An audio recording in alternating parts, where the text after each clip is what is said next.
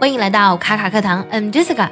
在生活中呢，总有一些时刻不能如我们所愿，但是有一种力量呢，可以让我们得到持续而且平静的温暖。这种力量呢，就是爱的力量了。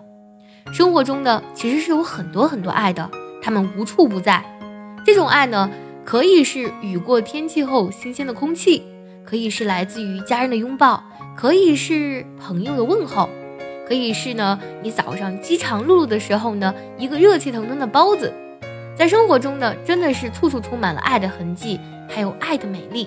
只要用心呢，即使生活中的一些小瑕疵或是小小的不如意呢，也会变成这幅画卷里美好的一笔。今天我们来分享一个英语美文，它的名字叫做《生活呢，并非总如你所愿》。接下来呢，我来朗读一下这篇文章。如果你觉得我的语速比较快，听不太懂呢，可以微信搜索“卡卡课堂”。加入我们早餐英语的会员课程，里面有我完整的讲解，还有慢版的带读。Life doesn't always give us the joys we want. We don't always get our hopes and dreams, and we don't always get our own way. But don't give up hope because you can make a difference one situation, one person at a time. Look for the beauty around you in nature, in others, in yourself, and believe in the love of friends, family, and humankind. You can find love in a smile or a helping hand, in a thoughtful gesture or a kind word. It is all around if you just look for it.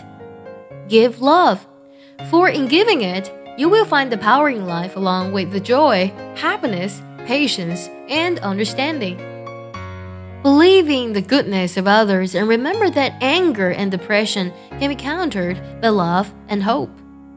Even when you feel as though there isn't a lot you can do to change happiness or problems, you can always do a little, and a little at a time eventually makes a big difference. Hope is always available to us. When we feel defeated, we need only take a deep breath and say, Yes, and hope will reappear.